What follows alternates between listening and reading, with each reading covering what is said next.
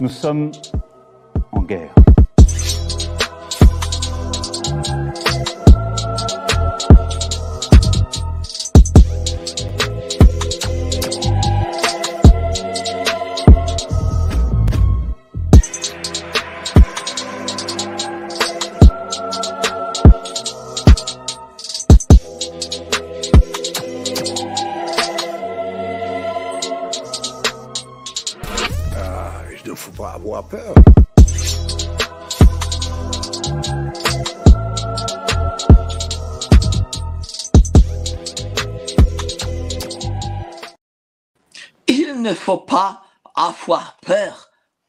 Le blond, le bon, le blond. Il était blond avant, hein. Euh, Schwab. Bonsoir à tous, vous êtes sur Géopolitique Profonde, la chaîne qui est là pour remplacer les médias subventionnés. Alors ce soir, on va parler milieu artistique, on va parler de ces acteurs, des comédiens euh, du cinéma français. Pourquoi est-il aussi nul? Pourquoi ces gens-là ont-ils collaboré avec l'État hein? Enfin, beaucoup d'entre eux, pas tous, hein, mais beaucoup d'entre eux ont-ils collaboré avec l'État? Alors, je reçois une deuxième fois parce que j'ai déjà eu notre ami Steve Moreau. C'est sûr qu'après après Xavier Moreau, après le gendarme Moreau, là maintenant Steve Moreau, Voilà, un troisième Moreau, peut-être un quatrième Moreau bientôt, qui est réalisateur, producteur. Je l'ai eu dans Y a-t-il un adulte dans la salle? Très très beau film sur la crise sanitaire. On va dire le mot crise sanitaire, hein, cher euh, Steve, ça c'est pour YouTube.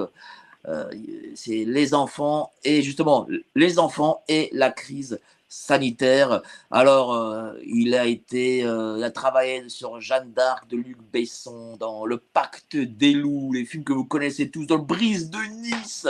Ma femme s'appelle Revient, euh, de Las. Palais Chevalier Maurice. etc., etc. Bonsoir, euh, cher Steve. Là, c'est tu tu déballes tout. Là, là, tu déballes tout. Voilà. C'est ça? On va parler de son livre, évidemment. J'oublie son livre. Excellent livre. Ce ruban de rêve, roman où il déballe tout. Comment se fait-il qu'aujourd'hui tu déballes tout comme ça? Alors, c'est pas aussi simple que ça. C'est-à-dire que euh, j'écris des romans depuis longtemps. Là, c'est mon neuvième, neuvième livre. Et, euh, et en fait, ça faisait deux ans avant le Covid, j'ai commencé ce livre parce que j'étais très impliqué dans tout ce qui Crise concernait- sanitaire, on dit crise sanitaire. Ah oui, crise sanitaire, merci. Voilà. Pardon. Et euh, ouais, et j'étais très impliqué, euh, moi, à l'ARP, c'est les auteurs, réalisateurs, producteurs, où on était 250 cinéastes, et j'étais euh, vraiment passionné par tout ce qui concerne la protection et la sauvegarde de la culture française et du cinéma français, parce que je fais partie des gens qui ont envie de défendre leur pays, qui ont envie de défendre notre culture, qui ont envie de défendre l'éducation, qui ont envie de défendre tout ce passé qui est formidable que nous avons.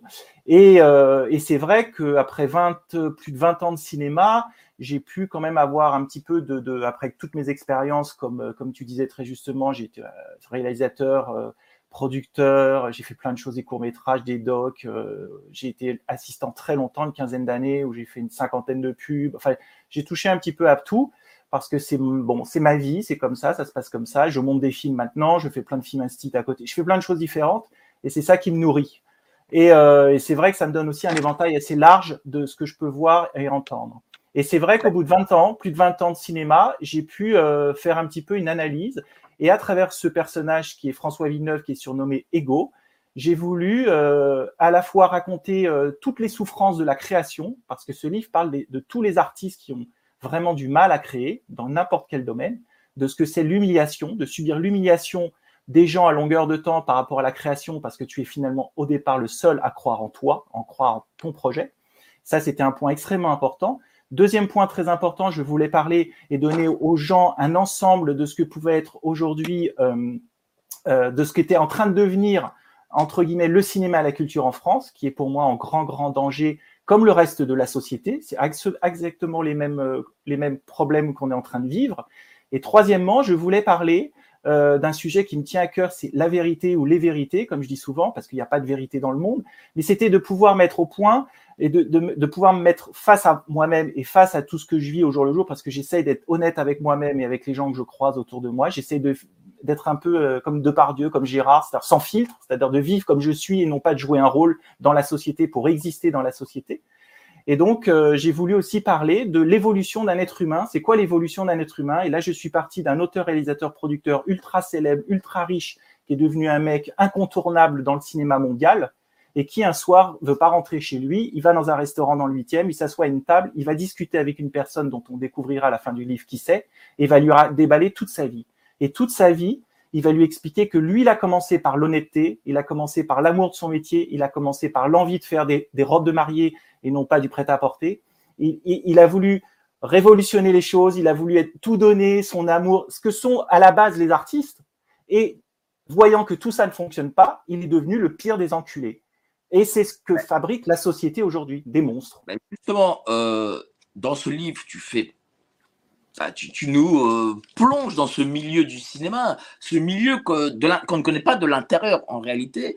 Et euh, tu le publies en plus, bon voilà, je le remontre chez L'Armatan, qui est quand même une très très belle boîte d'édition, une boîte d'édition, bon, je ne pas dire mainstream, mais bon, qui est quand même pignon sur rue. Je, suis surpris parce que normalement ce type de roman c'est quand même compliqué à faire euh, à faire passer quoi, à faire publier ne serait-ce que euh, euh, par ce qui est dit à l'intérieur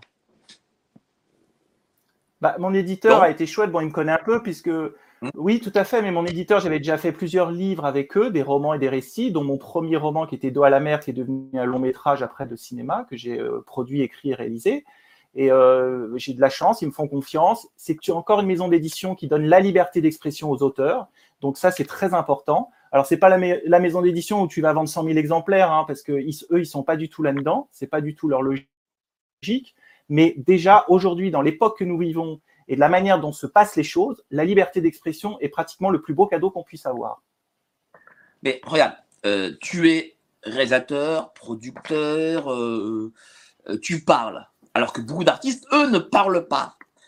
Comment se fait-il que toi, à contrario de tous ces autres artistes, tu te dis, je vais quand même dire les choses, même si au final, peut-être que demain, je n'aurai plus euh, de réalisation, peut-être que demain, je ne travaillerai plus.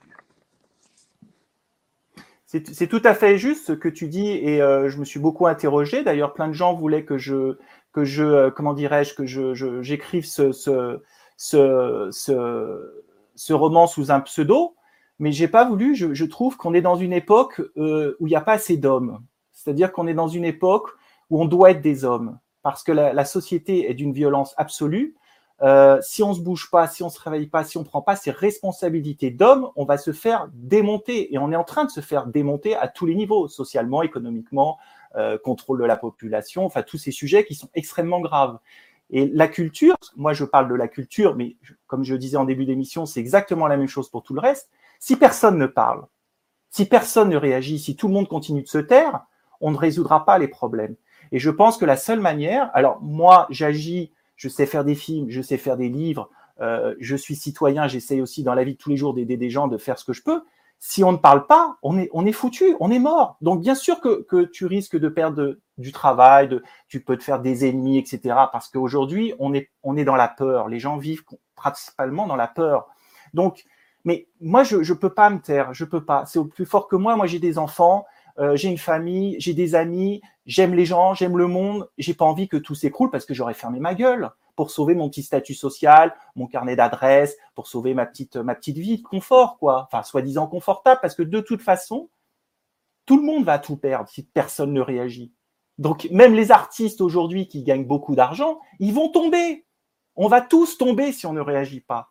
On est obligé de réagir. Pourquoi est-ce qu'on tomberait? Tiens, ben, justement, allons, allons vers cette discussion. Pourquoi tomberions-nous? Est-ce que, tomberions-nous? Est-ce que euh, tu sens qu'il euh, y a un basculement vers quelque chose euh, depuis ces 2-3 ans?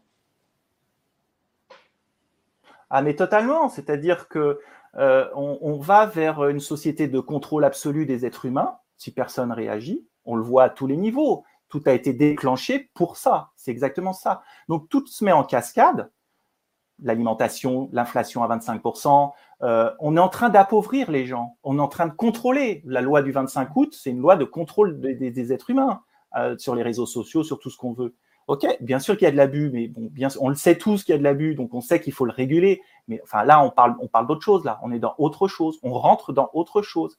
Et moi, ce que je veux dire, c'est que nous qui euh, ressentons ça, qui se disons voilà, on pense que là, on va vers quelque chose qui n'est pas bon. On est dans une tyrannie et on va sûrement aller vers une dictature. Donc, je pense qu'il faut parler. Je pense que c'est extrêmement important parce que même si on se trompe, au moins, on est dans la prudence. Et c'est la même chose qui s'est passé avec la crise sanitaire. Au départ, les gens qui ne voulaient pas aller euh, faire ce qu'on veut, ce que l'État désirait, c'était surtout une question de prudence. On n'a plus le droit d'être prudent. Non, non, tu dois te taire, tu dois y aller là. Donc, on est, on est dans ça. Et les artistes qui sont des vedettes, des stars, qui bien sûr ont leur confort, tout va bien, ils sont dans le système, tout va bien pour eux. D'abord, c'est une minorité d'artistes, ça ne représente pas grand monde. Si tu regardes la totalité des artistes, la plupart, ils crèvent la dalle, ils sont dans des situations dramatiques. Tu n'as qu'à voir ce qui touche au congé spectacle et ce qui touche en acédique, et tu verras qu'il y a une vraie paupérisation des gens dans ce milieu, et moi j'en connais. Donc là, on va parler principalement des artistes et des vedettes, donc on va dire des 3 ou 4, 5% qui représentent les artistes dans le monde ces gens-là, ils vont tomber aussi. Parce que à un moment donné, plus personne ne pourra parler, plus personne ne pourra s'exprimer librement. Donc encore aujourd'hui, ces gens-là qui sont encore, on va dire, dans l'élite ou qui se sentent protégés par les médias ou par le système euh, politico-économique, etc., et culturel, parce que c'est aussi tout ça des réseaux, et ces gens-là, à un moment donné, vont se retrouver dans la même situation que le citoyen standard. Mais ils n'en sont pas encore conscients. Par contre, on voit qu'ils commencent à être attaqués. Bah, justement, est-ce que les, euh, Didier Bourdon, euh, les Joe Star, euh, les Catherine Deneuve, les Patrick Bruel, tous ces gens, est-ce que en ne parlant pas, ils ont facilité le travail de l'État et des pouvoirs publics? Bah, Tout à fait. Bien sûr qu'ils ont facilité le travail. Après, on est en démocratie, encore. Donc tout le monde a le droit de s'exprimer, tout le monde a le droit de penser des choses différentes. Le problème, c'est que tous les gens qui n'allaient pas dans le sens de ce que devait dire, ce que les médias décidaient qu'on doit dire, bah, tous les gens dont moi j'en fais partie, on devait être exclus de la société. Donc là, c'est qu'il y a un vrai problème et qu'on va effectivement on est rentré en tyrannie. Donc tous ces gens qui se taisent, ils ont le droit de se taire, ils ont le droit de défendre leur intérêt. Ça les regarde en fait, c'est leur problème. Moi, je veux pas rentrer là-dedans. Moi, je prends la parole parce que je veux défendre mon pays, je veux défendre l'Europe, je veux défendre le monde, je veux défendre la culture. J'aime profondément le cinéma, je l'adore à mourir.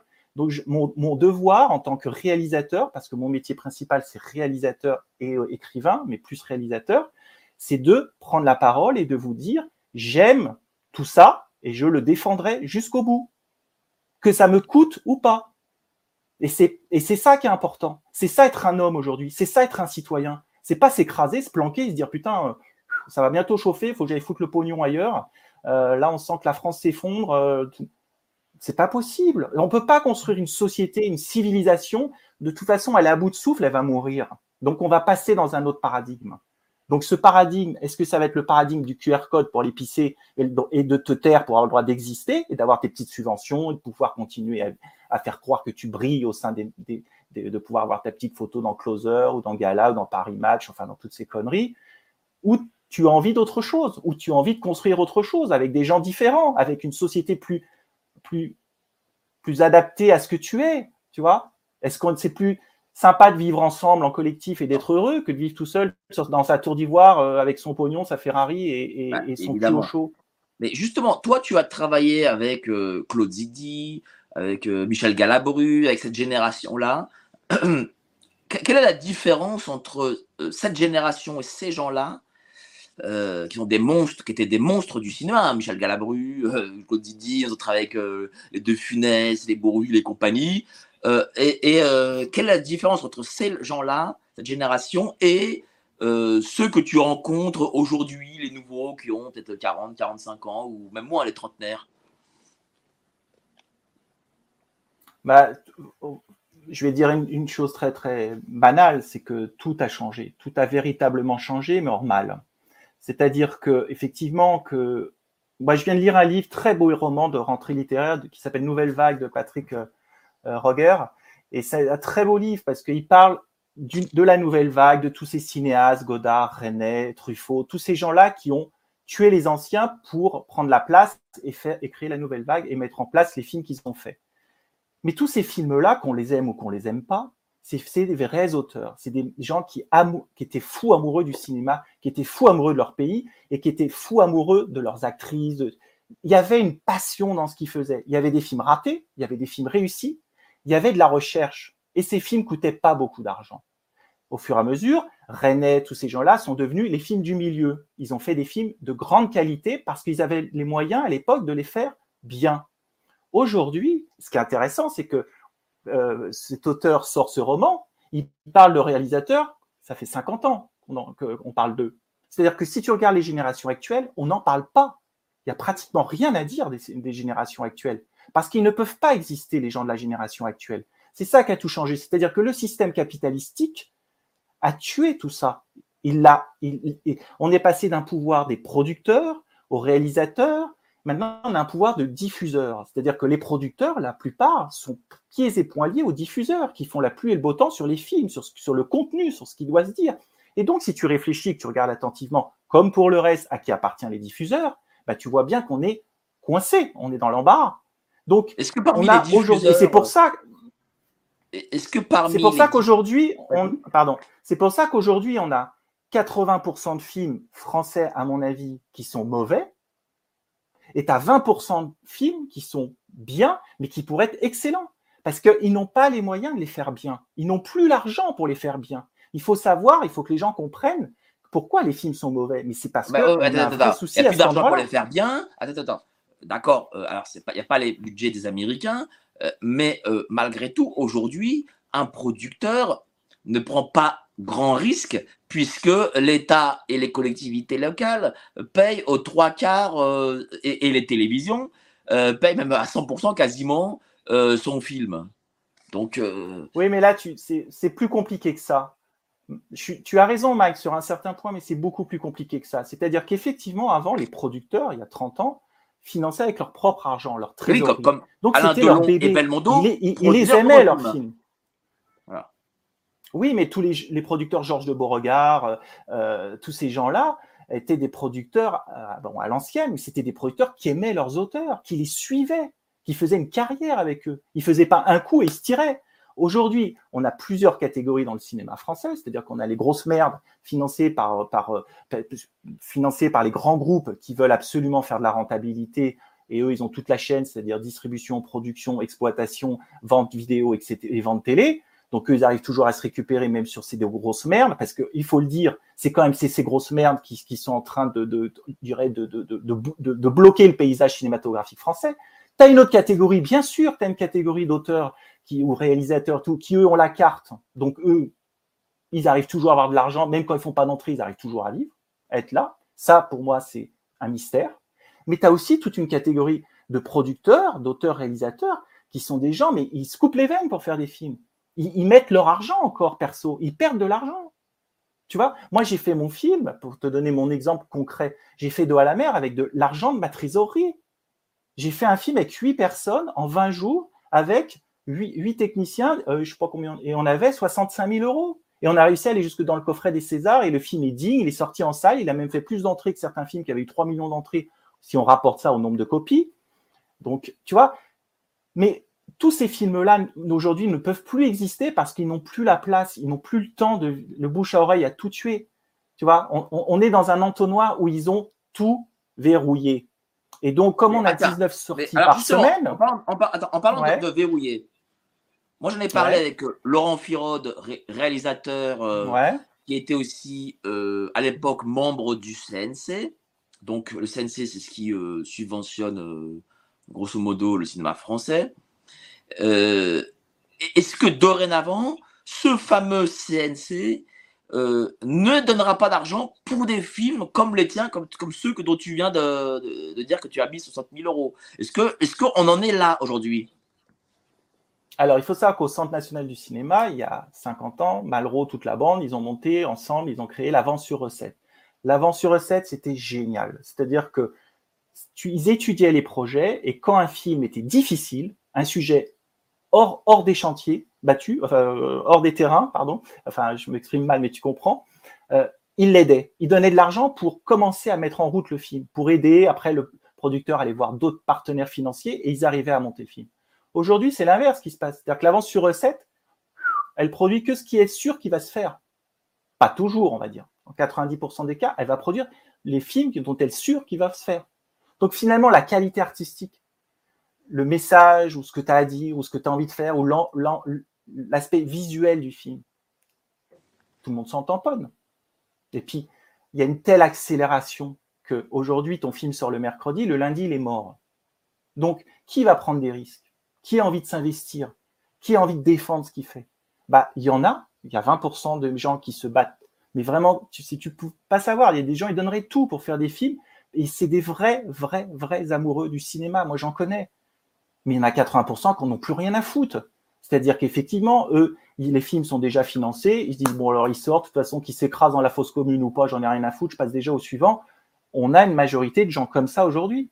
Parce qu'ils ils se sont installés dans le système et surtout, ils, quelque part, ils, ils le cautionnent en continuant à agir comme ça. Et puis, les chaînes de télévision qui sont devenues quelque part le premier producteur du cinéma français, parce que dans, il faut savoir que quand même, il y a 30-40 ans, les producteurs, enfin même plus que ça, ne voulaient pas vendre leurs films à la première chaîne de télévision. Ils voulaient garder le pouvoir sur leurs films.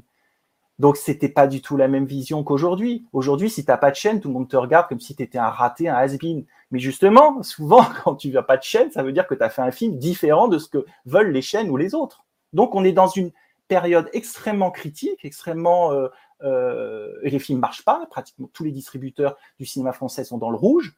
Il y en a qui savent même plus comment faire pour sortir des films tellement ils n'arrivent plus à faire venir les spectateurs. Mais ils oublient plein de choses. Ils oublient le fait qu'il y a eu un pass sanitaire qui a quand même euh, fait des dégâts considérables. C'est-à-dire qu'on s'est vu que tout le monde s'est couché pour pouvoir obéir à la, bah, au gouvernement.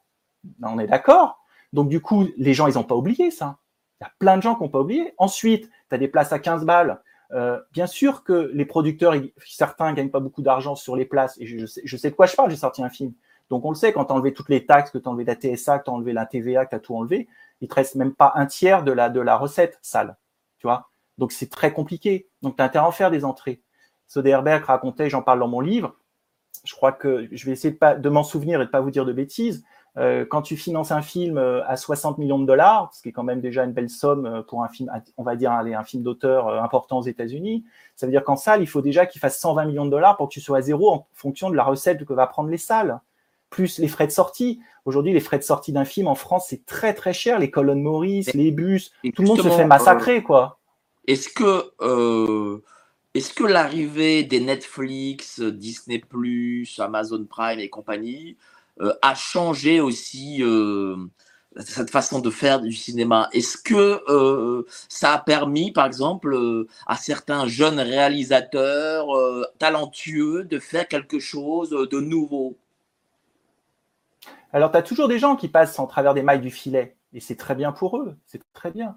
Moi, je suis très partagé sur tout ça. C'est-à-dire que, en fait, quand est arrivé Netflix, tous les gens qui n'arrivaient pas à monter ou qui n'arrivaient plus à monter leur projet en France se sont jetés sur Netflix en disant ça y est, c'est la poule aux œufs d'or, ils vont nous sauver, ils vont nous, on va pouvoir retrouver la liberté d'expression, on va pouvoir retrouver la liberté créative, etc., etc. Or c'était un leurre, moi je l'ai senti dès le départ, mais il y en a qui ont réussi et tant mieux pour eux, ils ont bien fait, ils ont réussi à faire leur film. Ils Pourquoi c'est un leurre? Ah, Parce qu'aujourd'hui, qu'est-ce qui se passe? Netflix a acheté tout le monde en disant venez, on a le dernier Scorsese, on a le dernier euh, Ethan et Joel Cohen, euh, on a le dernier euh, Inaritu, on a le dernier Alfonso Trodo. On, récupère des grands cinéastes. Sauf que la fête est finie. Maintenant, ils n'en veulent plus parce que ces films-là n'ont pas marché sur Netflix pour la plupart.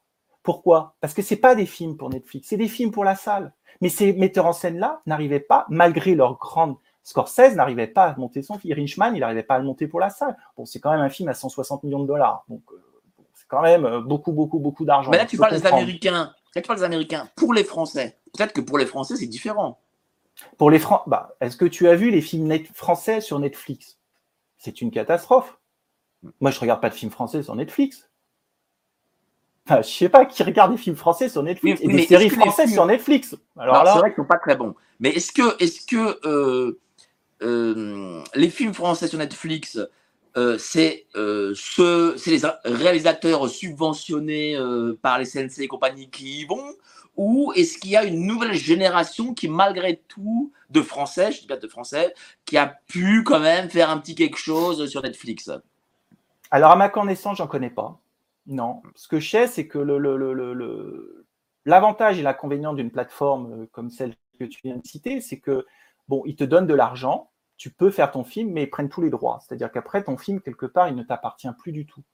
Si tu veux faire une projection à des enfants dans un collège ou dans un lycée ou autre, bon, bah, il faut que tu demandes pas de blanche, euh, il faut que tu aies de la chance qu'ils veulent bien. Euh.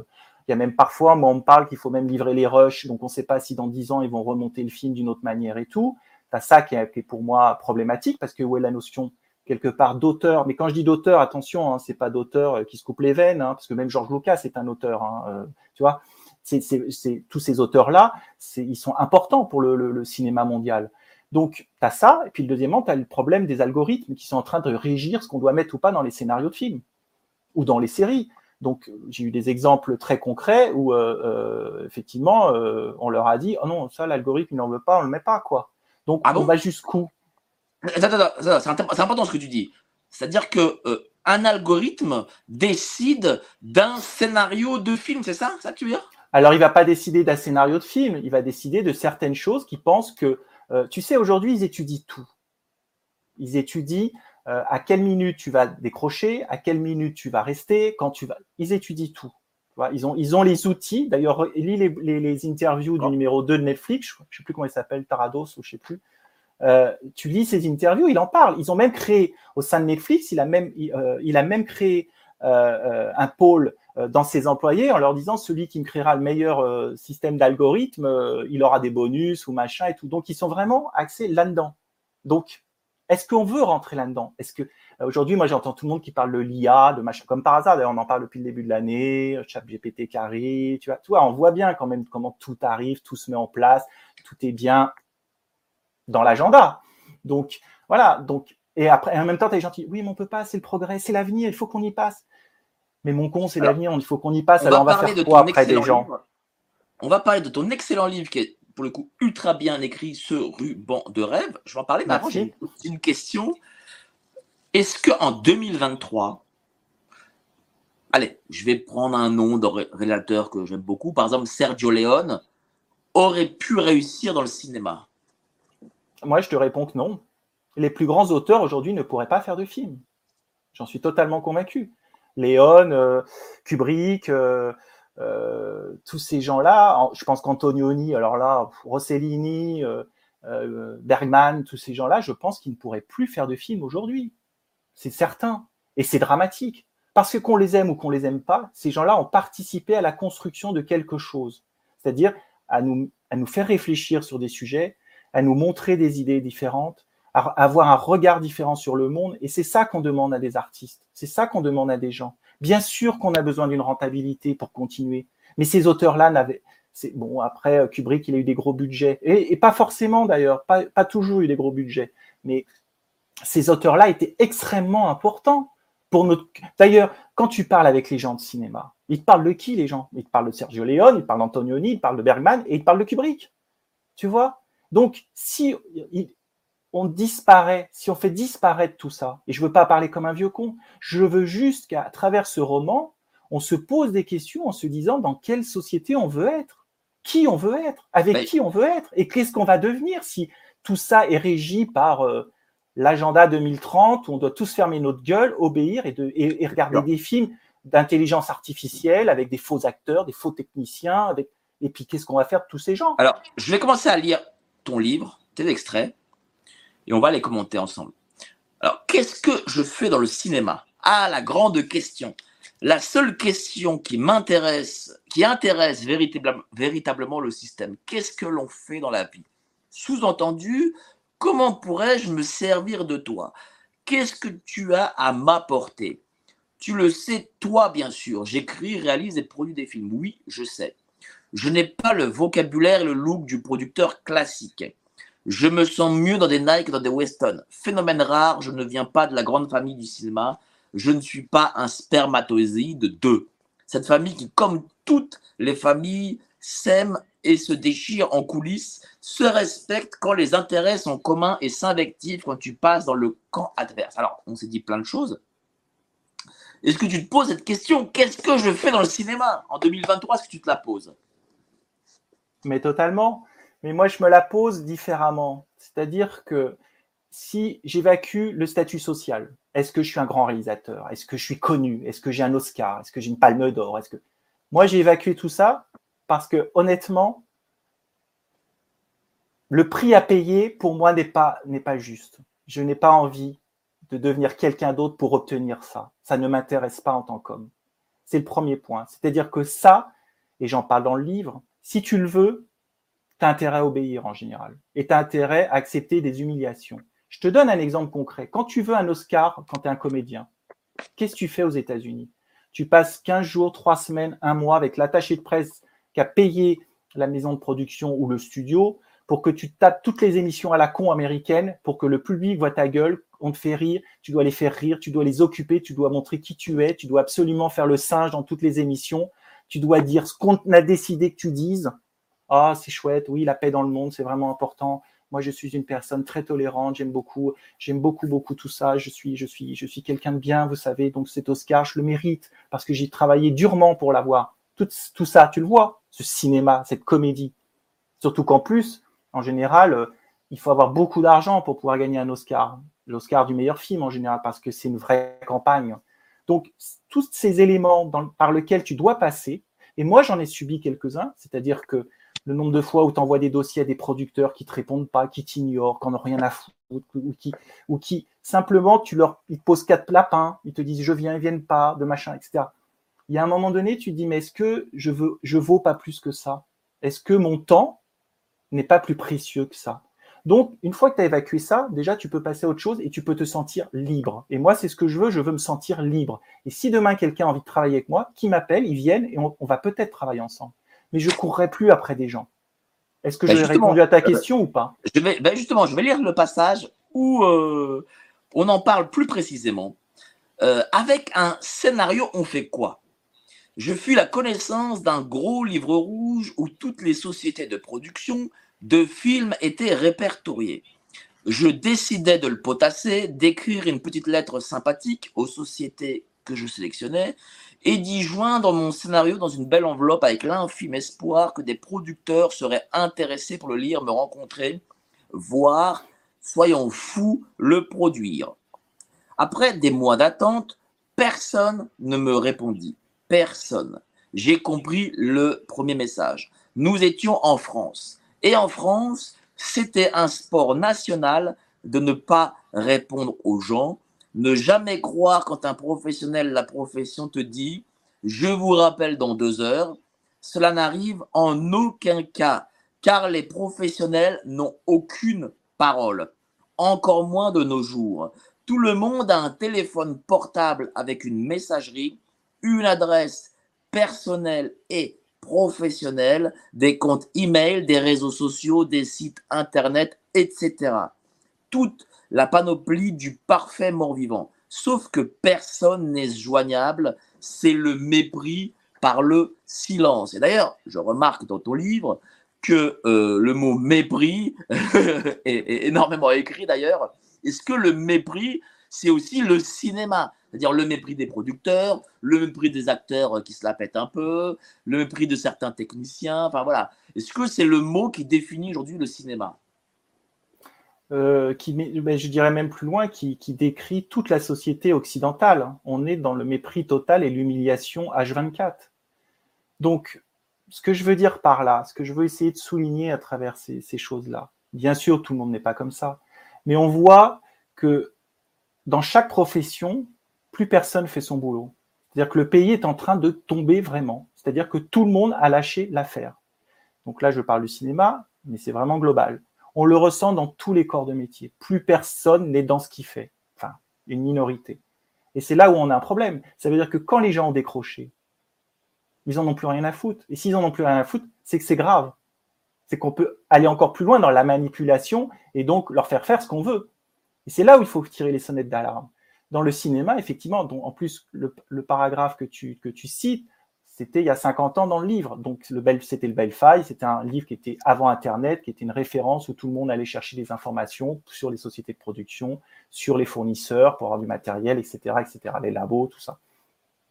Donc ce que je veux dire par là, c'est que effectivement, on est dans un monde de morts vivants.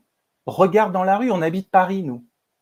C'est un monde de morts vivants. Regardez plus personne regarde personne, tout le monde est sur son téléphone portable, pas grand monde se dit bonjour, tout le monde est dans. C'est des zombies. On est dans un monde de zombies.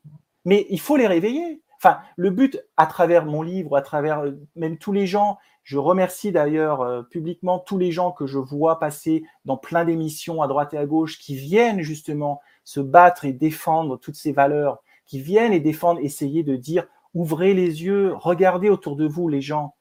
Mais c'est extrêmement important. On ne peut pas créer une société dans le mépris total. Et, c'est là où doit être le combat.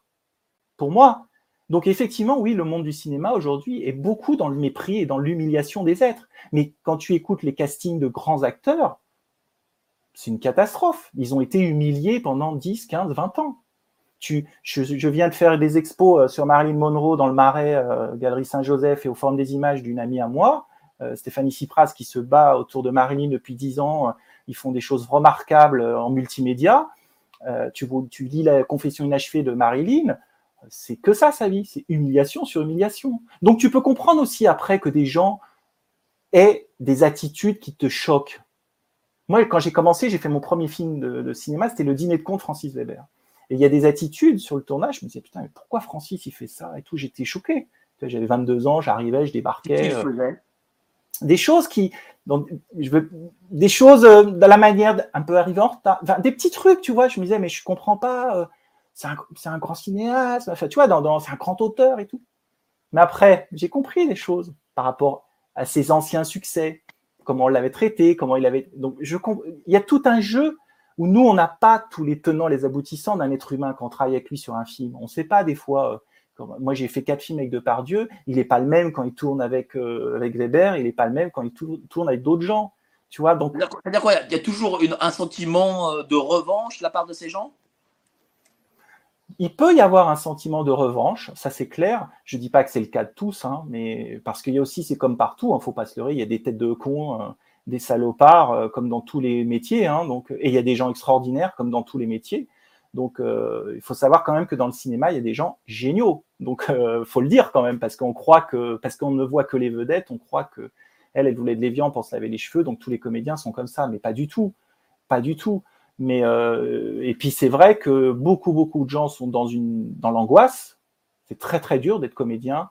Euh, alors t'es pas à la mine, hein, en train de taper et descendre dans la, dans, dans l'ascenseur, aller taper de la caillasse toute la journée. Donc faut quand même se calmer. Quand je dis c'est difficile, mais psychologiquement ce sont des métiers très perturbants, très compliqués à vivre. Et donc il y a aussi l'angoisse et la peur de faire bien. Tu sais quand tu es sur un film. Est-ce qu'aujourd'hui, en tant que comédien, euh, on peut réussir, euh, avoir, une, avoir une forme de carrière euh, si on n'est pas le fils de. Moi, je remarque une chose. Moi, je remarque une chose, c'est que euh, par rapport à la France, euh, à, l'Amérique, pardon, les fils d'eux américains ne réussissent pas. Alors, il y a eu Michael Douglas, mais bon, je crois que c'est peut-être un des seuls. Mais, je sais pas moi, le fils Stallone a voulu faire quelque chose, bon, bah, ils l'ont jeté, d'ailleurs, le pauvre gars, il s'est suicidé.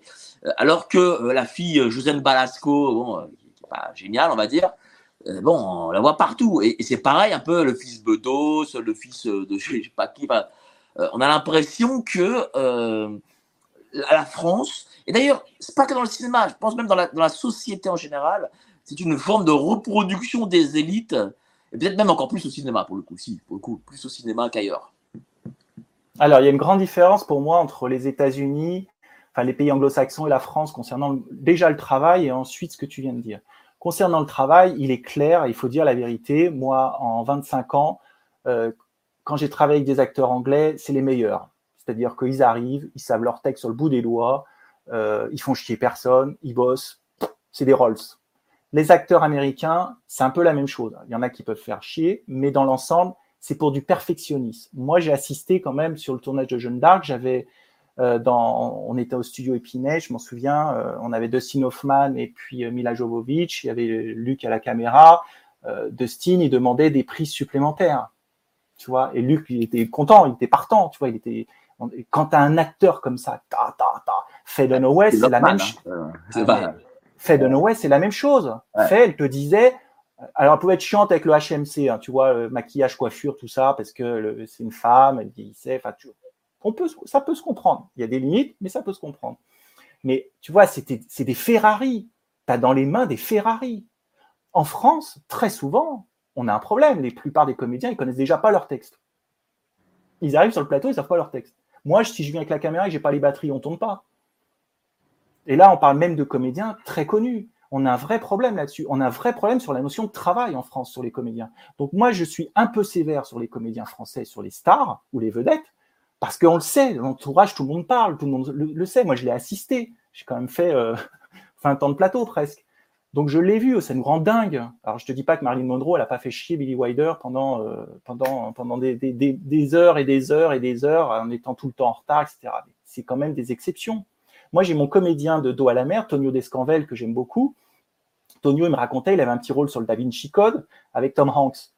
Il me disait, mais même comme Tom, Hanks, il a pas, il est pas prévu au plan de travail le lendemain et qu'il doit donner la réplique à un comédien et il est hors caméra, hors cadre, il donne la réplique. Il est là, le mec, il vient comédien français, je peux te dire, faut y aller. Hein. Et c'est malheureux et c'est triste. C'est triste. Mais souvent, voilà. Et souvent, les problèmes qu'on a, ils sont liés à ça. À retarder le tournage. Donc, il faut dire la vérité. Il faut le dire. Mais les télés les encensent, tout le monde les encense, la plupart des gens se taisent, se disent bon, oui, c'est Mais non, c'est pas normal. Un comédien, il arrive, il doit savoir son texte, bordel. T'imagines si on fait tout ça? Machino, il oublie les rails, l'électricien, il oublie les projos, le chef-op, il oublie sa cellule, euh, moi, j'oublie la caméra. Surtout que les têtes d'affiche euh, françaises, en France, en tout cas, sont celles qui touchent le plus, je crois, en Europe, parce qu'ils ont des salaires énormes. Mais totalement. Mais je suis. Euh, moi, je comprends pas ça. C'est-à-dire que je. Bon, je, je, on va pas rentrer trop dans le sujet parce que moi, je suis assez révolté comparé à tout ça et c'est pour ça aussi que j'en parle dans mon livre. C'est-à-dire qu'on a un vrai, vrai problème à ce niveau-là. C'est-à-dire que euh, effectivement, moi je trouve que les comédiens dans l'ensemble sont nettement trop payés. Les, je parle des, des, gros. Hein. et que toi, tu es obligé d'avoir des têtes d'affiche pour faire un film. Les chaînes te le demandent, les producteurs, les distributeurs. Ça rassure. Ça fait pas forcément venir les spectateurs, mais ça rassure les financiers. Donc, essayes, tout le monde essaye d'aller prendre les mecs qui tournent, les machins et tout. Le problème dans lequel on se trouve confronté, c'est que parfois, d'abord, tu as des comédiens qui correspondent pas au rôle pour lequel ils sont faits mais toi, tu es obligé d'aller chercher si tu veux l'argent. Parfois, toi, tu penses que tu as besoin de 3, 4 millions d'euros pour faire euh, ton film. Lui, il débarque et d'un seul coup, le budget, il explose parce que lui, il vient avec son gros cachet. Donc, il faut la maquilleuse et puis il faut prendre des assurances plus grosses. Enfin, tu, comprends tout le problème. Il y a ça. Et puis ensuite, euh, euh, tu as, des comédiens qui en jouent. C'est-à-dire qu'ils disent Ah, sans moi, ils ne peuvent pas faire le film. Donc, je suis Dieu.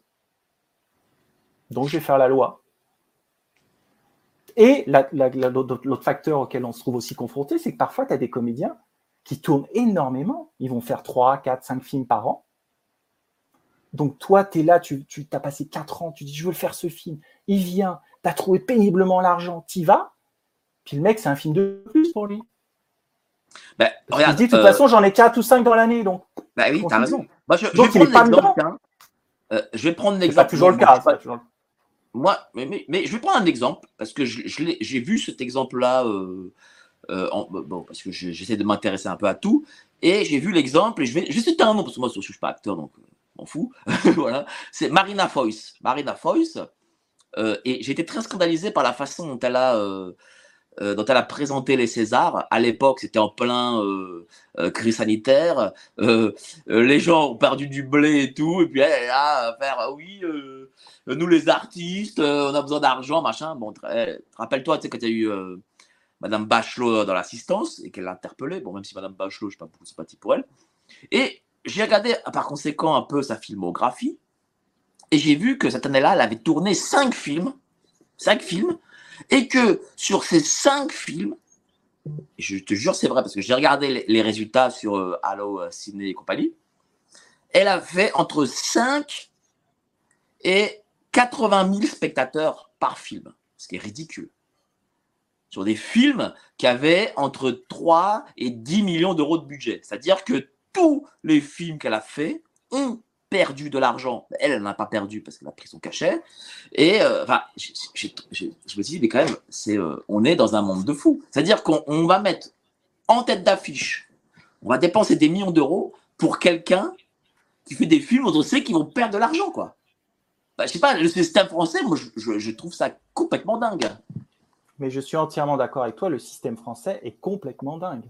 Je te donne un autre exemple. Jamel Debbouze fait son premier film, un film d'animation, comme réalisateur. c'est Pathé, je crois, qui distribue. Je crois que le budget, de mémoire, hein, à vérifier, hein, peut-être que je me trompe, c'était 30 millions d'euros. C'est-à-dire que tu mises sur un mec 30 millions d'euros qui va faire son premier film. C'est-à-dire que dans le système de l'industrie en global en France, personne ne fait ça. Tout le monde te dit, mais vous êtes complètement cinglé. Et ils ont raison, les gens, de dire ça. C'est-à-dire qu'on a perdu toute notion de tout. C'est-à-dire que le cinéma français, pour moi, n'est plus le cinéma de la récompense, n'est plus le cinéma du talent, n'est plus le cinéma de la performance, c'est-à-dire, allez, on va essayer de faire une robe de mariée, on va devenir les meilleurs, comme les Américains. Les Américains, ils ont cette qualité, ils veulent être les meilleurs quand ils font un film. Ils vont se battre, ils vont faire tout ce qu'ils veulent. Ils ont d'autres défauts, ok, mais là, ils vont y aller à fond. Nous, on n'est plus du tout là-dedans, tu vois. Et ah, aujourd'hui, le cinéma français, pour, il faut, c'est un cinéma de copains. C'est pas un cinéma de talent, c'est pas un cinéma de récompense. mais comme le reste de la société, regarde, il n'y a pas. on parle, tu sais, à l'école, tu vas, si tu travailles bien, tu vas pouvoir passer. Comment on appelle ça déjà Tu sais, le système où tu, de, de, où, d'un seul coup, euh, ah, j'ai oublié l'expression. Euh, euh, tu vois, de la, de la récompense, tu vas avoir un bon job, le mérite, exactement. Il n'y a plus ça en France. Ils ont tout tué. Mais tu sais pourquoi? Parce que il y a 30 ans, 30 ans ou 40 ans en France, on avait 60% de créateurs dans tout le pays. On avait des créateurs partout, dans l'industrie, dans l'économie, dans le social. On avait des créateurs, je te parle au sens large, je ne te parle pas que les créateurs qui créent dans les métiers artistiques. Là, on a quoi? On a plus de 30% de créateurs parce qu'ils ont tout verrouillé. Donc, on est dans un système technocratique. Ils ont tout verrouillé pour interdire la création. Il n'y a pas de création française. Si tu regardes les affiches des films, tu as envie de vomir les trois quarts des affiches de films sur les abribus, sur les colonnes Maurice, sont à gerber de laideur. Un, mec qui fait une première année de graphisme, il ferait la même affiche de merde. C'est vrai. Donc on est plus dans la création. Je vais on est simplement dans l'exécution. Je vais lire deux extraits euh, qui vont apprendre aussi sur ce qu'est euh, le cinéma français. Alors le premier, j'étais catastrophé par les films français que je découvrais en salle. D'année en année, ils étaient de plus en plus insignifiants. Les marionnettistes arrivaient à pondre des navets indigestes. Jamais je n'aurais osé apposer mon nom au générique de certaines de ces horreurs filmiques. Normal, il fallait produire uniquement les cinéastes les plus dociles et si possible ceux qui ne dérangent personne. Rassurés en étant médiocres, comme le désire le système. Du coup, les bons films devenaient des accidents les cinéastes avaient juste le titre au générique de réalisateur et une poule assise derrière le retour vidéo aurait pu aussi bien tourner le film. Peut-être était-ce le but recherché. Et le deuxième extrait, lorsque j'ai démarré, ce n'était pas évident. Aujourd'hui, un film sur trois est un premier film en France. Une fois l'affaire dans le sac, étant donné que sept réalisateurs de premiers films sur 10 n'en feront jamais de second. Le producteur va consacrer du temps à chercher de nouveaux moutons à tondre. Et lui, le professionnel, restera dans le circuit sans aucune difficulté et pourra toujours mettre l'échec en salle de son film sur le dos du public qui ne comprend plus rien à l'art. Ça, c'est intéressant. 7 euh, réalisateurs sur 10 ne referont pas de deuxième film. Euh, c'est un chiffre, c'est excessivement important. Je veux dire, c'est nouveau ça. Non, mais alors ça, c'était des chiffres il y, a, quelques années. J'ai pas regardé les derniers chiffres, mais c'est pareil. Je ne pense pas que ça a changé. Non, non, ça n'a pas, ça, ça pas dû changer. Ce que, ce que je veux dire par là, c'est que effectivement, on, nous, voyons les choses de l'intérieur. Quand toi, tu vas avoir des gens pour demander de l'argent pour faire un film, ils vont lire ton scénario, machin. Quand tu entends ce qu'on te dit et que tu vois après ce que tu vois en salle, tu te dis, mais ils se foutent de ma gueule en fait. Ils se foutent de ma gueule. Ils me prennent vraiment pour un con. Parce que si c'est même, même, les gens veulent tous un truc original, intéressant, un truc qu'on n'a pas vu. Et en fait, ils veulent tous faire le même film que le voisin.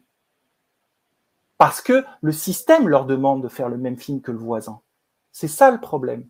Mais, justement, est-ce qu'il n'y a pas, est-ce qu'il n'y a pas aussi un déficit de talent? Parce que euh, il m'arrive de tomber sur des films français euh, à la télévision et euh, on a l'impression que les réalisateurs d'aujourd'hui tiennent une caméra comme moi je pourrais la tenir quand je fais une interview dans la rue. Mais ils ne, ne tiennent pas des caméras comme d'anciens grands maîtres. Et je veux dire, à part, par exemple, il y a très peu dorénavant de plans séquences. Euh, Il y a énormément de coupes, euh, des euh, euh, comment ça comment s'appelle cette technique C'est dire, voilà. Pardon? Du steadicam, des plans en mouvement, steadicam, des Bah, drones. c'est-à-dire que euh, voilà, euh, moi je vais parler, bon bah je dis mon mot, euh, coupe, le personnage en face va parler, coupe, enfin bon voilà, on a c'est du, du truc assez basique quoi. On n'a pas l'impression qu'on est des, des, des réalisateurs qui savent, qui sont des artistes, voilà. On n'a pas cette Mais, impression tu là peux- aujourd'hui. mais, tu, mais ils peuvent plus. Ils peuvent plus parce qu'en fait, le, le- le- le- la problématique, c'est qu'ils n'ont plus le temps. Comme ils n'ont pas d'argent, ils n'ont plus le temps. Et le cinéma, tu as besoin de temps pour faire de la haute couture. Et Kubrick passait un an en tournage. Alors bien sûr, c'était il y a 30 ans, ok, mais il passait un an. Aujourd'hui, tu dois faire un film en 20 jours. En 20 jours, tu n'as pas le temps de réfléchir. Tu peux pas faire un plan séquence en disant, voilà, on va faire le truc génial. Ou alors, il faut avoir des moyens, ou alors, il faut du temps. Et le cinéma, le temps, c'est de l'argent. Donc, on a ce vrai problème. Après, tu as un autre problème. C'est toute la chaîne de fabrication qu'on a, en général, plus rien à foutre.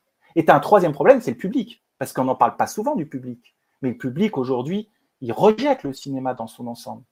C'est-à-dire que moi, quand je vois les chiffres de, des tuches et que je vois les chiffres des Danny Boone et que je vois les chiffres de tout ça, j'ai envie de me pendre. Parce que là aussi, pour moi, on a un problème. Et mais tout est, tout est lié. C'est-à-dire que l'école, la détérioration de la fabrique de crétins, la, culture, c'est la même chose. On est en train d'essayer de fabriquer une usine de crétins. Allez voir, bouffer du popcorn, c'est plus important que le film. Tu sais qu'au congrès des qu'aujourd'hui, ex- aujourd'hui, au euh, congrès des exploitants, on parle plus du- de la recette de la confiserie que des recettes des films. Faut, Non, faut mais- le non, mais attends, savoir. est-ce que ça veut dire qu'aujourd'hui, est-ce que ça veut dire qu'aujourd'hui, un spectateur français moyen euh, préférera voir les tuches euh, que Citizen Kane, par exemple Ah, je pense que oui. Oui, oui, je pense que oui. Ah oui, mais c'est- là le problème aussi. C'est-à-dire que euh, le cinéma, c'est l'éducation à l'image, c'est l'éducation au monde, c'est l'éducation à la société, c'est l'éducation à la beauté, à la poésie, à l'amour, à la vie. Tout ça est en train de- de s'effilocher. Donc aujourd'hui, les éditeurs, beaucoup d'éditeurs aujourd'hui, de gros éditeurs, qu'est-ce qu'ils recherchent? Ils ne recherchent pas des écrivains, ils ne recherchent pas des gens qui ont un talent d'écriture. Ils recherchent des gens qui viennent avec une communauté. Tu viens avec ta communauté, tes 500 000 followers, as plus, et t'es pas écrivain, tu es plombier, tu as plus de chances d'être publié qu'un écrivain. Tu vois? Parce qu'ils veulent faire du chiffre, il faut faire du pognon. Et le cinéma est devenu uniquement une usine Afrique. Pour beaucoup, pas pour tous, mais pour Donc, est-ce que ça signifie ce que tu veux dire, en gros, c'est que le public n'a pas toujours raison, en fait Ah ben heureusement que non. Heureusement que non. Heureusement que non, qu'on a encore des, quelquefois des grands critiques. Heureusement qu'on a encore des grands festivals. Heureusement qu'on a encore des vrais producteurs, des vrais distributeurs, des gens dans les chaînes de télé qui aiment le cinéma. Il y en a encore. Ils sont en minorité. Mais ces gens-là, c'est eux qui arrivent à t'aiguiller, à te dire, regardez ça, c'est intéressant. Regardez, regardez-le plus attentivement. Les autres, ils sont pas du tout là-dedans. Les autres, qu'est-ce qu'ils disent? Ils disent, putain, moi j'ai un turnover de films, c'est génial. Tous les mercredis, je dégage tout. Comme ça, je peux vendre un paquet de, cornflakes à 5 ou 6 balles le paquet. Je peux vendre un paquet de boissons de merde de soda qui te file le cancer à 7 ou 8 balles les deux boissons. Je me fais un fric de monstre. Et surtout là-dessus, il n'y a rien qui va aux auteurs. Il n'y a rien qui va à la profession. C'est-à-dire que les mecs, ils viennent au cinéma pour voir un film, mais tous les, tout ce qui est en dérivé, les auteurs, ils n'en voient pas la couleur. Donc, on peut me dire, bien sûr, comme d'habitude, oui, mais tu as des mecs qui sont pétés de thunes et tout. Oui, il y en a, mais il n'y en a pas beaucoup. Et la plupart des auteurs, producteurs, réalisateurs, ils ont besoin de ces recettes. C'est vraiment pour continuer, Alors, pour vivre. on va Parce que leur obsession, c'est pas de faire forcément des succès. Leur obsession, c'est pas forcément de gagner beaucoup d'argent. Leur obsession, c'est d'essayer de vous apporter quelque chose à vous, les êtres humains.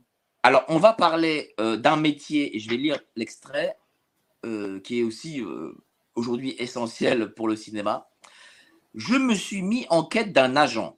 Un agent, c'est quoi? Un homme ou une femme à qui tu donnes un pourcentage, en général 10%, pour aller faire le trottoir pour toi.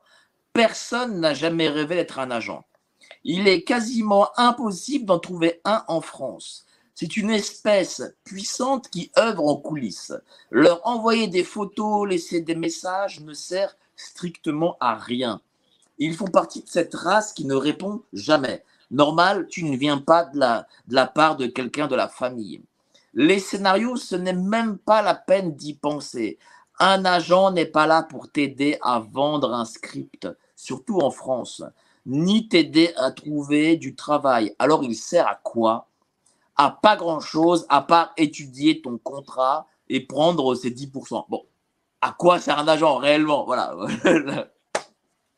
Alors, c'est un roman, c'est-à-dire que j'ai chargé la mule pour essayer de vous raconter une histoire qui soit palpitante. Là, tu prends, c'est marrant parce que tu prends tous les extraits qui concernent le métier, mais il y a plein Ah d'autres oui. choses dans le livre qui parlent d'amour, de passion, des caméras, de toutes ces Oui, choses. mais ça, les gens le découvriront en achetant ton livre. Tout à fait. Mais Voilà. moi, les, les agents, ça me fait rire, quoi, franchement. Le problème qu'on a avec les agents, je vais te donner un exemple. Il y a une star américaine. Alors, les agences aux États-Unis sont complètement différentes des agences, euh, des agences euh, françaises. En France. En France, on a quelques agences comme Armedia qui existent depuis très longtemps et qui a les stars, etc. etc. Il, y a, plein, il y a, il y a plein d'agences. Il y a beaucoup d'agents, mais finalement, il y en a, il y en a pas beaucoup de grosses. Ce qui se passe souvent, c'est que les, les, les, les- dans les sociétés de, de- d'agents, toi, si tu es le dernier dans une grosse agence, il y a peu de chances que tu aies beaucoup de boulot. Et si tu es le premier dans une petite agence, c'est très compliqué pour le comédien d'avoir du boulot pour le scénariste ou pour le réalisateur. Et c'est vrai que moi, j'ai jamais. Moi, j'ai eu un agent, enfin, moi, je ne l'ai pas gardé longtemps parce qu'elle était nulle. Mais c'est vrai que tu, tu, tu, tu, tu te- tu t'interroges vraiment sur ce métier. Parce que c'est très rare que moi, je sois tombé sur un agent euh, sans une relation, c'est-à-dire un directeur de production qui, a fait travailler ses comédiens, donc du coup, c'est pas le même rapport, etc. Mais qui reçoit un scénario, qui le lise et qui le donne à son client. Mais c'est ce que je dis que je pense que plus personne fait son boulot. C'est-à-dire que tout le monde a démissionné de quelque chose. Et les, et les agents qui, qui peuvent être vraiment très importants, il y en a qui font très bien leur travail, bien sûr. Encore une fois, c'est une minorité. C'est quand même un drôle de métier, agent. Tu fais en même temps babysitter, euh, parce que les acteurs, c'est des petits êtres fragiles, il faut les protéger, les soutenir psychologiquement, tu t'occupes de leur vie. Tu... C'est, à la fois important et, éphémère, un agent. Mais, Mais aux États-Unis, ce qui est génial, hein, c'est que euh, les agents, les agents aux États-Unis, ils, s'investissent véritablement. Ils vont très très Non, loin dans les, raison, dans les- les sur une chose. As raison sur une chose très importante pour le coup. Euh, plus personne ne fait euh, son métier. hein. Ah mais Mais, mais c'est pas que dans le cinéma. hein, mais quand je dis plus Ah personne, c'est euh, dans, dans tous les domaines, euh, du haut, en bas de l'échelle, d'où, de, de, de, de- je sais pas, de l'industrie, du prêt-à-porter, enfin je sais rien, bah, de Mhm. tout ce qu'on veut, hein, de la de- du monde ouvrier, je sais pas, enfin bref, ça s'il y en a encore, du, du monde du tertiaire, euh, de la fonction publique, de tout ce qu'on veut. Plus personne dans ce pays ne fait solo. Enfin, je ne sais pas comment ce pays euh, continue, en- continue encore à, fonctionner. D'ailleurs, il ne fonctionne plus. hein, pour le- pour le Mais- la preuve, regarde. Où sont les cinéastes? Où sont les cinéastes? À part quelques-uns. Mais où sont les cinéastes dans les films? Les cinéastes ne font plus de films. C'est les exécutants qui font des films, très souvent. Où sont les journalistes? Putain, mais où sont les journalistes en ce moment-là? Depuis trois ans, ils ont disparu. Les éditorialistes, ils sont où? Ils ont disparu. Ils ont disparu. Les hauts fonctionnaires qui sont là pour la sauvegarde et la protection du pays et des institutions, ils sont où? L'opposition contrôlée, elle est partout. C'est- c'est fou- Les politiques, ils sont fou- où en ce moment? hein. Ils sont où pour défendre le pays? Tout le monde s'en branle de ce qui se passe. Tout le monde. Tout le monde a démissionné. Donc, si en plus ils tirent sur ceux qui, qui, qui l'ouvrent, euh, les gars, vous, attendez quoi de la vie en fait? Vous attendez quoi de votre pays, de votre vie quoi? C'est quoi le... Vous pensez que vous allez boire l'apéro tous les soirs, pas encore pendant 15 ans et je sais pas moi, je m'interroge. Tu vois? Même les chaînes de regarde une chaîne de télévision aujourd'hui. La, la télévision a été créée pour apporter de, la- au départ pour apporter de la culture et de l'éducation aux gens, de la connaissance. Aujourd'hui, tous les gens intelligents ont des, ne regardent pas la télé. C'est impossible. Tout le monde est- s'est barré. Donc la vrai. télé, qui la regarde Tu leur retires leur subvention, ils tombent tous. Qui la Bah, regarde euh, la, euh, la télé, c'est la, la génération euh, du baby boom qui est encore, tu vois, Hmm.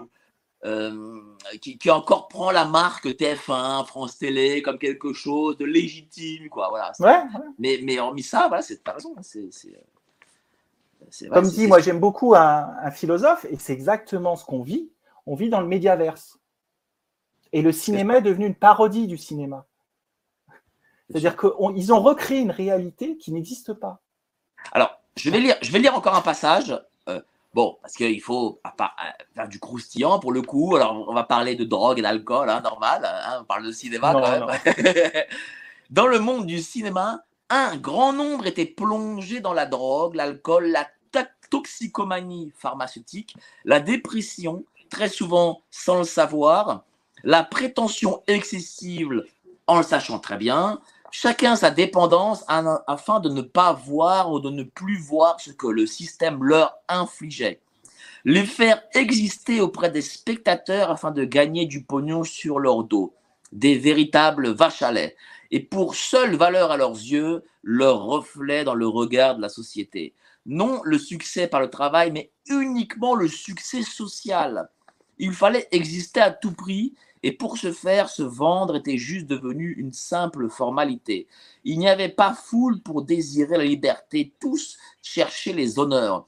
Il n'y a qu'à compter le nombre impressionnant de cérémonies à la noix de médailles en tout genre. L'ambition est le dernier refuge des ratés, disait Oscar Wilde. Mais malgré tout, là, sur ce que tu dis, ça me fait même de la peine pour ces acteurs. Est-ce que ce sont des gens qui, au fond d'eux-mêmes, en réalité, sont, malheureux et ont besoin euh, d'un moi profond pour exister? D'ailleurs, ton personnage, euh, son surnom, c'est Ego. Voilà. Est-ce qu'ils ont besoin de ça? Alors, pas tous. hein. Là, tu, tu l'extrais du roman, donc on, on le voit d'une manière différente et on croit que oh là là, tout est catastrophique. Comme je dis, c'est un roman qui va loin dans la satire pour essayer de faire réagir, pour, interpeller. C'est ça, en fait, le but de mon, travail d'auteur. L'autre jour, j'ai une personne qui a lu le roman qui m'a dit J'ai ressenti la rage. Je dis Ben oui, mais la littérature, c'est la rage.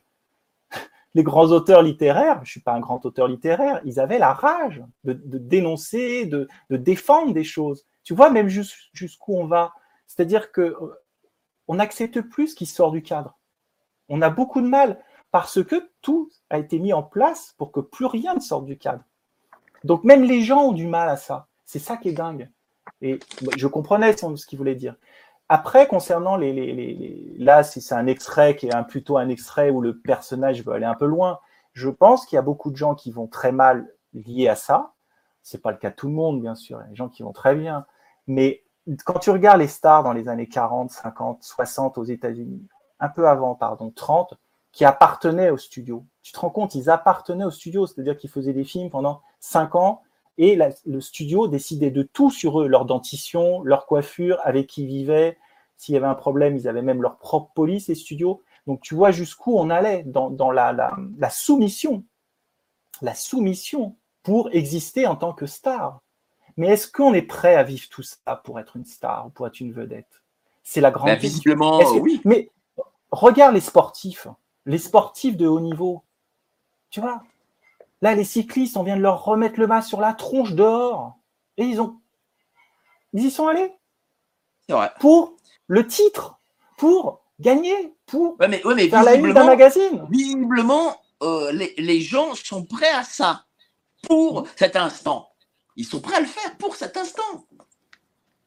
Parce que, euh, tu vois, tu as parlé des, des- des stars hollywoodiennes des années 30. Mais euh, rappelle-toi, euh, beaucoup de ces stars hollywoodiennes, surtout chez les femmes, euh, quittaient, je sais pas l'Arkansas pour aller à Hollywood. D'ailleurs, il y a eu, rappelle-toi, l'histoire de cette jeune fille qui a été assassinée parce qu'elle voulait, dont on ne sait toujours pas d'ailleurs qui, l'a tué, le, le Dahlia noir, et qui voulait être star, parce que visiblement, c'est ça la, la drogue de- de- de- d'aujourd'hui, enfin, de, de, de la société d'audiovisuel, c'est-à-dire c'est être connu, reconnu, être star, euh, signer des autographes, faire des selfies, et, et- et ces gens sont prêts en réalité à tous les sacrifices.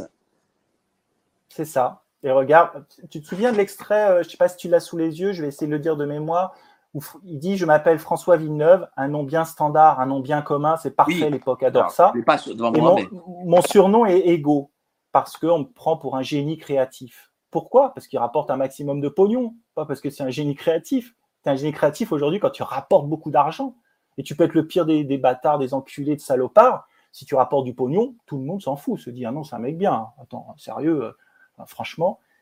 Et en même temps, le mec dit plus loin dans le livre il dit Ne rigole pas, nous sommes des millions comme moi. Je n'aime que moi, mais je me déteste. Et on est en plein dans cette société. Les gens font croire qu'ils s'aiment, mais ils se détestent au fond d'eux-mêmes, si tu regardes bien. Parce que s'ils s'aimaient, ils n'accepteraient absolument pas ce qu'ils sont en train de vivre. Mais qu'est-ce que ça prouve dans notre société, ça, justement, qu'ils se détestent comme ça, les gens? J'ai pas entendu, ça a coupé, Qu'est-ce que ça prouve de notre société? Qu'est-ce que ça montre de notre société, cette détestation de soi-même? Parce que je pense que tout ça a grandi, a évolué. Moi, j'ai 50 ans. J'ai vu évoluer tout ça. J'ai vu les choses commencer à s'installer depuis longtemps. Et je pense que là, on arrive à un point de bascule. je ne sais pas si on va pouvoir aller encore plus loin dans ça. Je pense que ça ne va pas tenir. Donc là, on a, je pense, à un moment pivot. Je ne sais pas si ça va être dans six mois, un an, deux ans, je ne sais pas. Je sais pas. Mais on le voit bien. Regarde la, si, moi, je regarde pas beaucoup la télé, mais allume la télé, lis la presse, regarde comment les gens parlent, regarde comment. On le voit bien qu'ils font croire qu'ils s'aiment, mais ils s'aiment pas. On voit bien qu'ils participent à un mensonge. On voit bien qu'ils participent à jouer à un jeu sociétal dans lequel, ok, ils le jouent, mais si tu te regardes dans la glace de minutes, tu vois bien que tout ça a été connerie. Regarde par exemple un acteur comme Gérard Depardieu. Gérard, moi j'ai fait quatre films avec lui. Il est sans filtre on l'aime, on l'aime pas, il a des défauts, il dit, un jour il dit des choses incroyables, des choses, il dit des conneries, mais comme nous tous, on est tous pareils. Moi, je dis des conneries aussi. Des fois, je me trompe, des fois, j'ai tort. C'est comme ça, c'est la vie. On évolue sur le chemin. Mais Gérard, quand tu l'écoutes attentivement, il le sait très bien au fond que lui, que son métier de comédien, c'est de la merde. Écoute-le dans les interviews. Il le sait très bien que il a fait grande carrière. Il est devenu. C'est un voyou à la base mais il, a réussi, il a un talent inouï. Moi, j'ai quand même travaillé avec lui, je sais qu'il a un talent, il a un grand talent. Euh, j'ai quand même fait quatre films avec lui, je l'ai vu pendant des mois et des mois. Il n'y a pas beaucoup de comédiens qui sont capables de faire ce que fait Gérard Depardieu. Et Gérard, quand tu parles avec lui, il n'est pas comédien, il est autre chose. Et il n'est pas comédien parce qu'il est quelque part, il vit avec ses qualités, ses défauts d'être humain, mais il vit. Et c'est pour ça qu'il nous touche dans certains films. Il est extraordinaire dans certains films parce qu'il ne les joue pas, il les vit. Et le problème qu'on a, c'est qu'il y a beaucoup de comédiens dans toute la galaxie, animateurs télé, journalistes, qui eux jouent un rôle. Tu peux pas être heureux quand tu joues un rôle. Ouais. Alors, on va parler des distributeurs. Il y a un long passage sur les distributeurs. C'est important que les gens qui nous regardent comprennent un peu euh, le fonctionnement, parce qu'ils ne le connaissent pas. Voilà. Et, c'est pour ça aussi qu'avec Géopolitique Profonde, on essaie de, de, mmh. de varier un peu. les interviews. C'est pour que les gens euh, aient l'information euh, qu'ils ne reçoivent pas à la télé ou ailleurs. Alors, je vais lire. Euh, je commençais la tournée des distributeurs. Un nouveau cauchemar m'ouvrait les bras. Aucun professionnel ne voulait prendre le temps de visionner mon film. Notre line-up est complet pour deux ans. Trop de films à voir, répétait-il en chœur sans s'être concerté. En langage cinématographique, tu viens toujours de nulle part, nous n'avons aucune raison de prendre de notre temps pour découvrir ton travail. Avant, il n'avait pas une minute pour lire un scénario. À présent, il était impensable qu'il puisse visionner un film de 90 minutes. Jamais la bonne option ou le bon timing. J'observais attentivement ces esprits fades, sans ressources intérieures.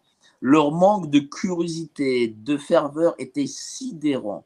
Ils ressemblaient à des mineurs, la mine déconfite, le regard terne au moment de pénétrer dans l'ascenseur juste avant de descendre au fond de la mine. Je ne voulais ni croire ni accepter que mes semblables pouvaient être inélégants, si désintéressés par le travail d'autrui. Je cherchais un peu d'espoir, mais n'en trouvais point. Aucune lumière, pas même l'esquisse d'un rayon de soleil. J'étais attristé de constater que plus personne ne se permettait d'être généreux. Est-ce que ces distributeurs euh, sont ainsi parce que dorénavant, ce sont essentiellement de grandes chaînes de cinéma qui ont pignon sur rue, et plus, comme à l'époque, tiens, je vais prendre un endroit que j'aimais beaucoup, c'était euh, Boulevard des Italiens, où il y avait euh, des euh, cinémas indépendants, des patrons de cinéma qui aimaient le, cinéma et qui montraient une diversité de choix qui n'existe du coup plus aujourd'hui. Alors, faut pas mélanger distributeur et exploitant. C'est pas la même chose. Moi, dans le livre, le personnage, ce n'est pas moi, mais c'est le personnage, euh, Ego, euh, se retrouve dans cette situation par rapport au distributeur. C'est pour ça qu'après, il va devenir, il va partir dans une autre direction par, par rapport à ça. Globalement, si on, regarde ça d'une façon plus euh, réelle, les distributeurs indépendants souffrent énormément. C'est-à-dire qu'à une époque, les chaînes de télévision leur permettaient, et la vidéo leur permettait de gagner encore de l'argent pour essayer de tenir et de sortir des films et de payer tous les frais de sortie qui sont vraiment, vraiment très chers. Et, et, puis c'est pareil, c'est-à-dire que grosso modo, les distributeurs en France, on doit en avoir à peu près 20, gros, moyens et petits. On a 20 qui doivent se partager 95% du gâteau. Et dans les 5 autres pourcents, il doit y en avoir 5000 ou 4000 ou oui, Oui, mais ces 20-là travaillent, j'imagine, avec les Gaumont et, compagnie. Bah, Gaumont, Gaumont, est distributeur. Euh, Gaumont est distributeur, UGC est distributeur, Pathé distributeur, mais aussi exploitant. oui, mais voilà, c'est ça. Euh, Donc, en fait, c'est pas pareil. C'est pas pareil. Même si c'est pas le même métier, distributeur, exploitant, c'est un peu lié parce que le distributeur, il a euh, son siloche pour la plupart du temps. Oui, mais qu'est-ce qui se passe pour de nombreux distributeurs qui sont pris en étau par les gros? C'est-à-dire qu'un gros, il est exploitant, distributeur, producteur. Alors, aux États-Unis, à une époque, il y avait la loi antitrust qui interdisait ça. Euh, donc, un gars qui perd sur l'exploitation peut essayer de se retrouver sur la distribution ou sur la production. tu peux t'arranger tes bidons. Mais un gars qui est que distributeur, il y en a des sociétés indépendantes qui sont que distributeurs. Pour eux, c'est extrêmement difficile. Vraiment. Moi, j'ai beaucoup. Je trouve que c'est le métier le plus dur du cinéma avec scénariste. C'est-à-dire que c'est vraiment euh, distributeur. Tu mises sur un film avant qu'il se fasse. Alors moins maintenant parce qu'avant ils donnaient des minimums garanties pour aider les films et tout. Maintenant ils achètent le film au dernier moment. C'est extrêmement dur de faire venir les gens dans les salles, faut le dire. Ah, et je te parle pas des gros là, je te parle vraiment des moyens et des petits. Et ces gens-là ont vraiment beaucoup, beaucoup de mérite parce que tu sais plus ce qui plaît aux gens, tu sais plus. Et ça, c'est problématique. Mais on ne sait plus parce que on a perdu le contact avec le public. On l'a perdu. Les auteurs, réalisateurs, producteurs ont perdu à cause des diffuseurs, ils ont perdu ce contact avec le public. La télé, qu'est-ce qu'elle veut? Elle veut un turnover le plus rapide possible. Et c'est pas le cinéma, c'est pas ça. Un film pour qu'il gagne de l'argent. Ce qui a changé aussi en 30-40 ans, c'est que tu avais des films quand ils sortaient en salle, ils sortaient d'abord à Paris, après ils sortaient en province, ils tenaient, ils restaient plusieurs mois, on sortait moins de copies. Il y a, je crois, au début de l'année ou l'année dernière, il faut savoir qu'on a à peu près 5000, 5500 salles en France. Tu avais deux Disney qui avaient la moitié des salles la même semaine sur tout le pays. Donc, on sort à peu près 700 films par an avec les ressorties. On doit tourner à peu près à ça dans les salles de cinéma françaises. On est en création pure, je pense qu'on doit être autour de 150-200 films actuellement ou 180, euh, ce qui est déjà vraiment énorme. Et comment veux-tu, quand Disney prend 50% des, salles sur deux films, il reste 50% euh, de salles pour les 698, euh, quoi. Mais moi, je vais te dire, ça fait, je crois, bien deux ans que j'ai pas mis les pieds. Enfin, si, j'ai vu les films Le Monde d'après de Laurent Furod, mais bon, je mets, le film de Laurent Furod de côté, mais ça fait bien, euh, allez, deux, trois ans euh, que j'ai pas vu un, film au cinéma. D'ailleurs, le dernier film que j'ai vu, euh, je le regrette, euh, ça m'a fait mal au cœur. C'est le dernier Terminator de Schwarzenegger et ça m'a fait mal au cœur parce que là, voilà quoi, c'était compliqué de voir Schwarzenegger dire qu'il était qu'il était un Terminator qui, euh, qui faisait le ménage et euh, devenait euh, du coup et les courses et devenait architecte d'intérieur. Donc ça m'a fait, ça très mal, hein. ça, j'ai très mal au cœur quoi. Mais mais en fait, d'un autre côté, quand tu vois, mais quand tu vois que au cinéma, tu as le droit au film américain où il n'y a que du fond vert, où, où tout est fake. C'est ça, je ne le supporte plus. Les Marvel et compagnie, c'est insupportable. Et quand tu vois qu'il y a des films français où il n'y a euh, que des films sociaux de, de je sais pas quoi, d'un type qui est euh, en transition et qui, je sais pas, et des choses comme ça. d'un autre côté, même, même s'il n'y avait pas le pass sanitaire, tu n'as pas envie d'aller au cinéma voir ça, quoi. Enfin, je sais pas ce que tu en penses. Ah, mais moi, tu prêches un convaincu. C'est pour ça que je me bats et que je, je l'ouvre. C'est parce que ce n'est plus possible. Tout le monde doit faire son introspection. Tout le monde on, va, on va dans le mur, quoi. Donc, il faut absolument que tout le monde euh, se, dise qu'est-ce qu'on fait. Et le problème qu'on a aussi, c'est qu'on a eu un très grand cinéma français, extraordinaire, avec des merdes aussi, hein, faut pas se leurrer, il y en a tout le temps. Mais avec des, il y avait une vision, il y avait des envies. Le problème de ça, c'est des envies, l'amour. On en revient à ça.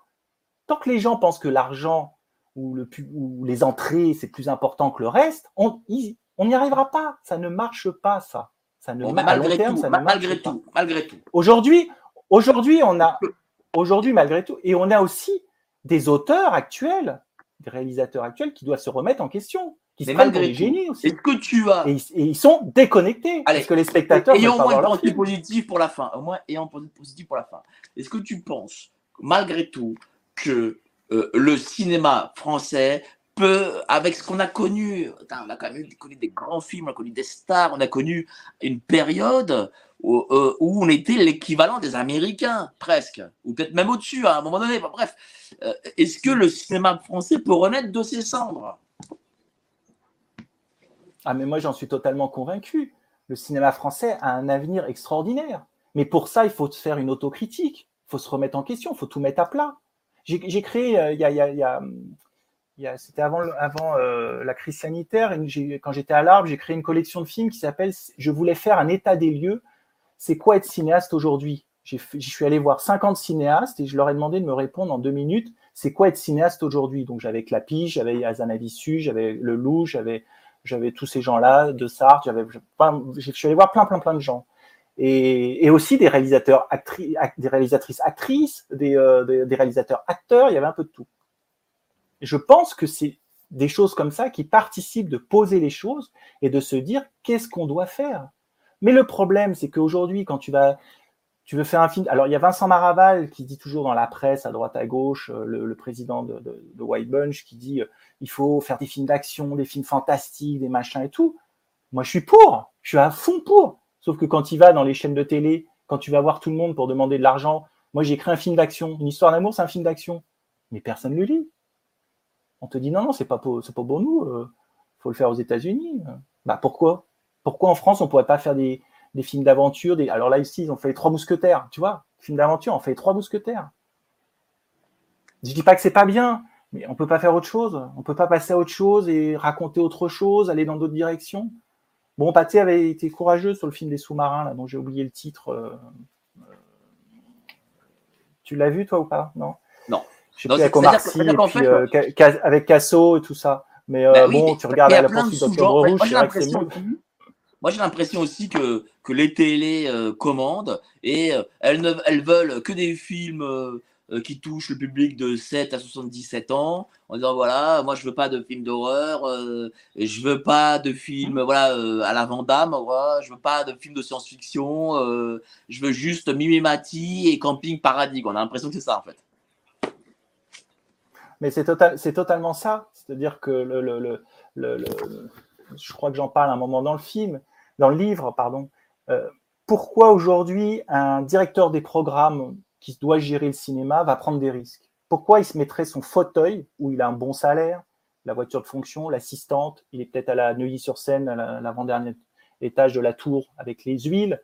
Pourquoi il se mettrait en danger pour défendre un auteur, pour défendre un film, pour défendre une envie? C'est ça qu'il faut se poser comme question. Et je pense que la problématique de tout vient de nous-mêmes. Tout vient de nous-mêmes.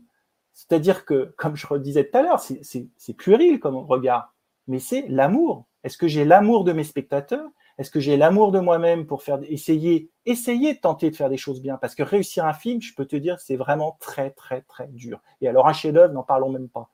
Mais est-ce que j'ai envie? Et le problème qu'on a aujourd'hui dans le est-ce que j'y crois? Le problème qu'on a dans le pays aujourd'hui, c'est que plus personne ne croit en rien. Plus personne ne s'aime.